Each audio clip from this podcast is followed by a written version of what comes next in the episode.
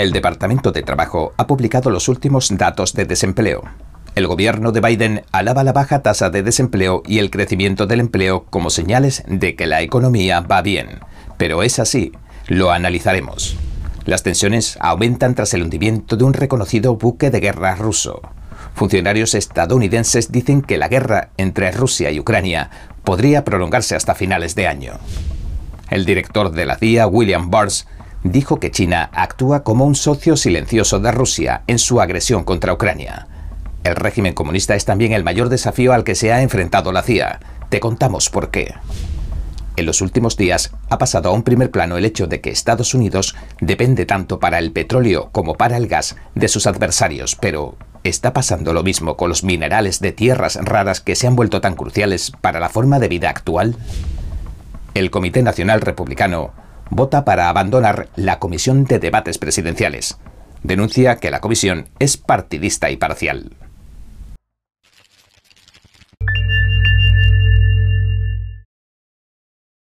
Bienvenidos a En Primera Plana, soy David Rojas. Recuerda que estamos en Telegram, que nos puedes ver en Epoch TV de Epoch Times y escucharnos en varias plataformas de podcasts. Y ahora entremos en materia. Bien, el último informe que publicó el Departamento de Trabajo la semana pasada muestra que el desempleo está bajando en casi todos los estados y que cada mes se incorporan más personas al mercado de trabajo. El gobierno de Biden señala que estas cifras indican que la economía es fuerte, pero veamos cómo influye el aumento de la inflación en la ecuación. El Departamento de Trabajo de Estados Unidos ha publicado un informe por estados. Reveló que el desempleo ha bajado en 37 estados, alcanzando mínimos históricos en 12 estados. El gobierno de Biden se aferra a esta buena noticia económica ante la creciente presión a la que se está viendo sometido por la histórica subida de costos y precios. 7.9 millones de empleos a lo largo de mi presidencia. El desempleo baja del 6% al 3.6%. La tasa de desempleo nacional está ahora en el 3.6%. Se han sumado 6.6 millones de puestos de trabajo desde que el presidente Biden asumiera el cargo. Pero estas cifras son un buen indicador de cómo va la economía o habría que tener en cuenta algunos otros factores importantes.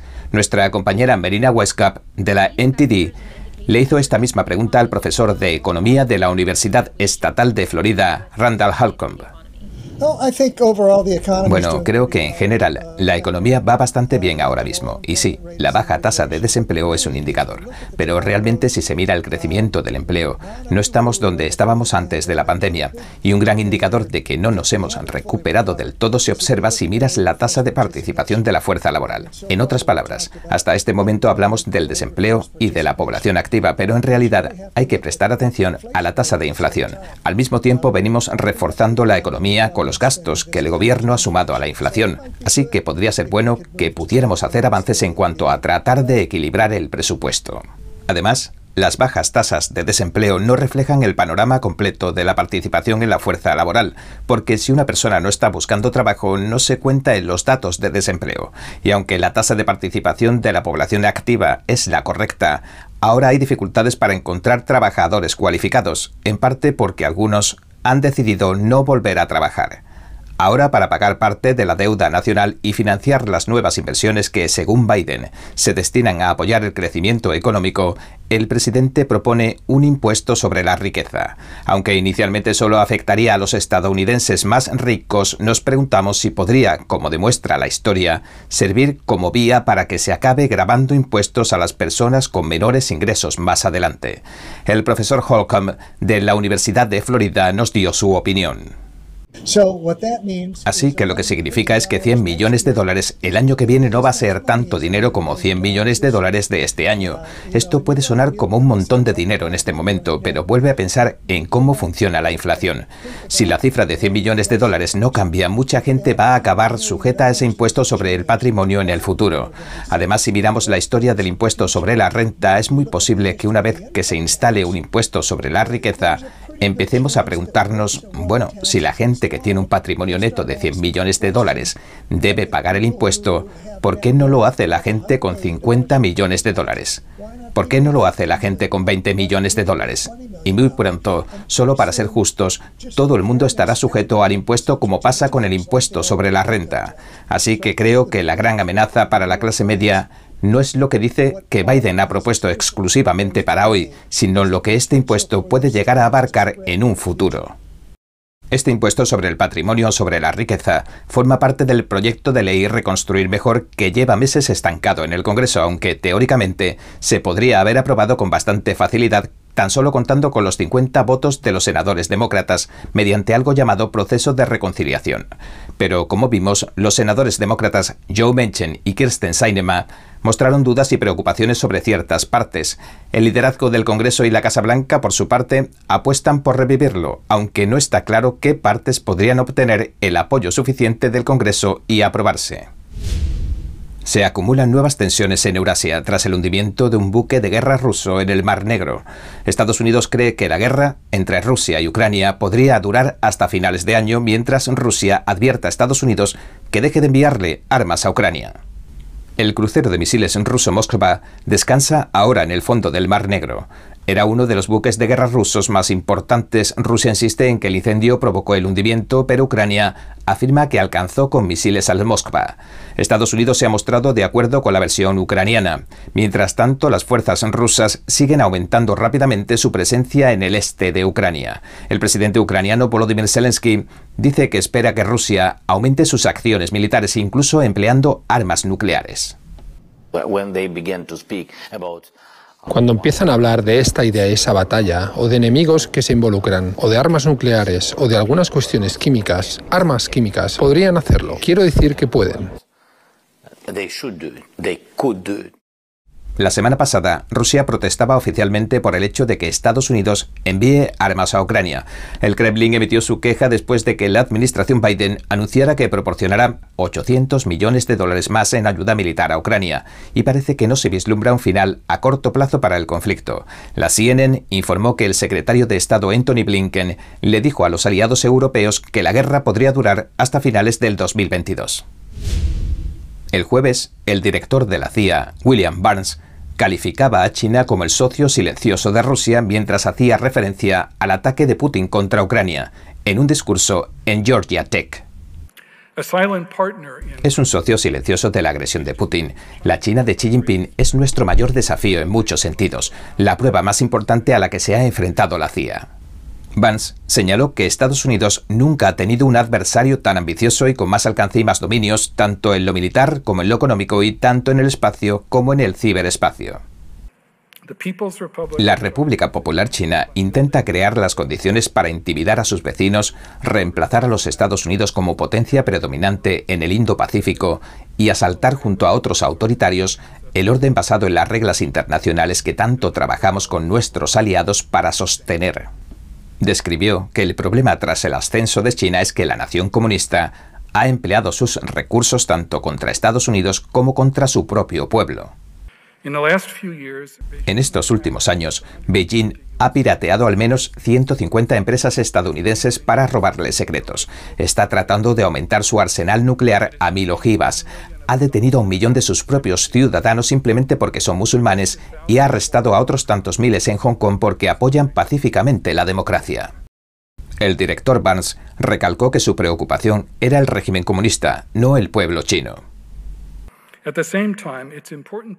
Es importante que dejemos claro que lo que nos preocupa es la amenaza que supone la República Popular China, la RPC, no el pueblo chino y mucho menos los estadounidenses de ascendencia china o asiática.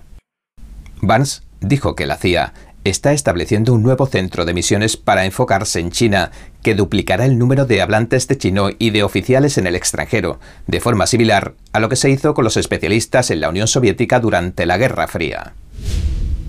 Cuando pensamos en los recursos naturales de Estados Unidos, solemos pensar en el petróleo y en el gas, pero no necesariamente en los minerales de tierras raras que son fundamentales y se emplean para muchas cosas. Muchos son vitales si se quiere mantener este modo de vida actual, desde los semiconductores hasta los autos eléctricos. China se ha centrado en crear un monopolio en torno a estos minerales tanto en Estados Unidos como en el interior de la rica África, y ha logrado que Estados Unidos dependa ahora en gran medida de países extranjeros para muchos de estos recursos naturales. Nos sentamos con Eric Fitzsimons, antiguo subsecretario adjunto de la Oficina de Eficiencia Energética y Energía Renovable de la Administración Trump, a quien nuestro compañero Steve Lenz le preguntó lo siguiente. ¿Cuáles cree que fueron las políticas clave que implementó la administración de Donald Trump para mantener a raya los precios de la energía y particularmente los de la gasolina? Sí, es una gran pregunta, verás. La administración Trump se centró en una estrategia en favor del crecimiento sobre la estrategia anterior, para asegurarse de que estamos maximizando los recursos que tenemos aquí en los Estados Unidos. Y Estados Unidos es ahora el productor número uno de petróleo de gas natural en el mundo, algo que nadie pensaba que fuera posible hace 10 años. Estamos exportando nuestro gas natural licuado a más de 37 países de todo el mundo. Esto no acaba de suceder por accidente. Sucedió porque invertimos invertimos en más innovación, invertimos en agilizar los procesos de los permisos para animar a los productores de Estados Unidos a perforar más en casa, para que no tengamos que depender de los adversarios extranjeros. Cuando le preguntamos sobre la iniciativa de los demócratas, que dicen que ha llegado el momento de hacer una dura transición a las energías renovables, le preguntamos si resulta tan sencillo como eso o si la situación se parece más a tratar de encajar una pieza cuadrada en un orificio redondo. Si queremos tener el sistema energético más asequible, fiable, limpio y seguro posible, tenemos que invertir en una amplia cartera de tecnologías. Y Estados Unidos ha demostrado que podemos hacer lo que no tenemos que elegir entre proteger el medio ambiente y tener un sistema de energía limpia de bajo costo que funcione para todo el mundo. Hemos demostrado que podemos hacer ambas cosas. Estados Unidos es el número uno en reducción de emisiones de CO2 a nivel mundial. Y por supuesto podemos hacer mucho más. Y la única manera de hacer más es invirtiendo en una amplia gama de tecnologías de energía limpia. En cuanto a los recursos naturales, pese a que el gas natural y el petróleo tienden a ocupar la mayor parte de los titulares actualmente, le preguntamos también por los minerales de tierras raras de los que Estados Unidos tiene muchos. Pero, ¿qué importancia podrían tener en el asunto de la seguridad nacional? Es importante reconocer que los minerales críticos son vitales para la sociedad moderna. Quiero decir, están en nuestros teléfonos inteligentes, nuestras computadoras portátiles, nuestras tecnologías de energía limpia y también se usan para una variedad de propósitos de seguridad nacional. Pero por desgracia, nuestros adversarios extranjeros como son los gobiernos chino y ruso controlan en gran medida nuestras cadenas de suministro de minerales críticos. Estados Unidos depende en gran medida de 30 de los 30 35 minerales críticos y no tenemos ninguna capacidad de producir 14 de esos minerales. Tenemos que hacer algo al respecto si queremos tener un sistema energético seguro y fiable que también promueva nuestra seguridad nacional, porque la seguridad energética es la seguridad nacional. Así que tenemos que invertir en todas las partes de la cadena de suministro, tanto en el procesamiento ascendente como en las capacidades de separación y procesamiento intermedias, que es algo en lo que nos centramos mucho cuando trabajé en minerales críticos en la administración Trump. Cuando le preguntamos si resultaba preocupante que adversarios como China y Rusia, a los que mencionó controlen estos minerales, y que en concreto China esté llevando a cabo sus operaciones en África, así como en los Estados Unidos, nos respondió lo siguiente. Uh, es una seria preocupación. Y hoy vemos los resultados de esto en el escenario mundial. Por ejemplo, la mayor parte del cobalto del mundo, que es un mineral fundamental, procede del Congo. Y China ha estado comprando minas en el Congo durante años. Y aunque China no controla el proceso de extracción, sí controla la capacidad de separación y procesamiento de cobalto y de la mayoría de los minerales críticos, lo que significa que aunque invirtamos en la extracción en el extranjero, y creo que deberíamos hacerlo, si no desarrollamos e invertimos también en una capacidad de procesamiento nacional, solo estaremos trasladando el punto débil de la cadena de suministro de un sitio a otro. Por eso es importante contar con una estrategia global de la cadena de suministro. Si realmente queremos tener una cadena de suministro nacional y segura para los minerales críticos en Estados Unidos. Chris Magnus jefe de la Oficina de Aduanas y Protección Fronteriza de la Administración Biden, dijo que el gobernador de Texas, Greg Abbott, no se coordina adecuadamente con el gobierno federal cuando transporta a los inmigrantes ilegales al Capitolio de la Nación. Un tercer autobús de ilegales que cruzan la frontera llegó desde Texas a Washington, D.C. el viernes. En una declaración, el comisionado Magnus dijo que había un interés mutuo en llevar a cabo un proceso de inmigración ordenado y humano. El miércoles, los inmigrantes le revelaron a la NTD que una organización de caridad les estaba proporcionando alimentos y billetes de autobús a su destino final. El gobernador Abbott está enviando a los inmigrantes ilegales al Capitolio en señal de protesta por el plan del presidente Biden de poner fin al título 42, una política de salud pública que facilitaba la expulsión de los inmigrantes ilegales en la frontera. Según el Departamento de Seguridad Nacional, han liberado en Estados Unidos desde enero de 2021 a cerca de 800.000 inmigrantes que cruzaron ilegalmente la frontera suroeste. Esa cifra no incluye a los cientos de miles de inmigrantes ilegales que simplemente han escapado a los controles. El presidente Biden ha nominado al próximo vicepresidente de supervisión de la Reserva Federal. El nominado es un antiguo jefe del Departamento del Tesoro de la Administración de Obama. Michael Barr es un abogado estadounidense que ocupó el cargo de subsecretario del Tesoro de las instituciones financieras, es decir, dirigió la Oficina de Instituciones Financieras durante la presidencia de Barack Obama. Michael Barr el jefe de la Oficina de Instituciones Financieras del Tesoro de Estados Unidos entre 2009 y 2010, es actualmente el decano de la Escuela de Políticas Públicas de la Universidad de Michigan. Biden afirma que Barr ha pasado su carrera protegiendo a los consumidores y aporta los conocimientos y la experiencia que necesitan la economía y las familias de todo el país.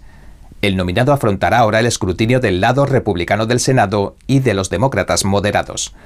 La anterior candidata de Biden, Sarah Bloom Reskin, se retiró porque el senador demócrata Joe Manchin no apoyó su nombramiento debido a su postura sobre la producción de energía estadounidense. Un antiguo donante de destacados demócratas ha sido condenado a 30 años de prisión. Edward Buck, de 67 años, ha sido declarado culpable de nueve delitos relacionados con la muerte por sobredosis de dos hombres. Buck ha sido durante mucho tiempo uno de los principales donantes de los principales candidatos demócratas entre los que hallamos a Hillary Clinton y su campaña presidencial del 2016. El marido de Clinton, el antiguo presidente Bill Clinton, nominó al juez que dictaba el veredicto del caso. Los documentos judiciales señalan que desde hacía años y hasta el 2019 Buck se dedicaba a lo que las autoridades calificaron un patrón de fiesta y juego. El empresario solicitaba a los hombres incluidos a los sin techo y a los que luchaban contra la drogadicción que consumieran las drogas que les proporcionaba. En algunos casos, Buck les inyectaba él mismo las drogas. Los abogados de Buck argumentaron que el propio Buck había sufrido abusos sexuales y que deberían concederle la oportunidad de rehabilitarse y recibir tratamiento el Comité Nacional Republicano votó por unanimidad retirarse de la Comisión de Debates Presidenciales. La comisión rige los debates de las elecciones generales. La votación se produjo después de que el Partido Republicano instar a los candidatos a no participar en los debates televisados a menos que la comisión adopte importantes reformas. La presidenta del Partido Republicano, Ronna McDaniel, dice que la comisión se niega a aprobar reformas sencillas y de sentido común. Le pide cambios incluyendo que se celebren los debates antes de que comiencen las votaciones y que se seleccione a moderadores que nunca hayan trabajado para los candidatos. McDaniel dice que el Partido Republicano va a encontrar otras plataformas de debate mejores que la comisión y califica a la comisión de parcial y propensa al partidismo.